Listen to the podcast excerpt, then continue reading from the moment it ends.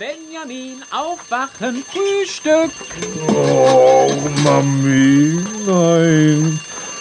Noch fünf Minuten. Ich bin nicht deine Mami, ich bin der liebe Karl. Was ist denn das für ein schreckliches Geräusch? Das ist dann Tierliebs Wecker. Den habe ich dir hingestellt, weil du sonst nie wach wirst. Das ist ein unmenschliches Gerät. Und was unmenschlich ist, bekommt einem sensiblen Elefanten erst recht nicht.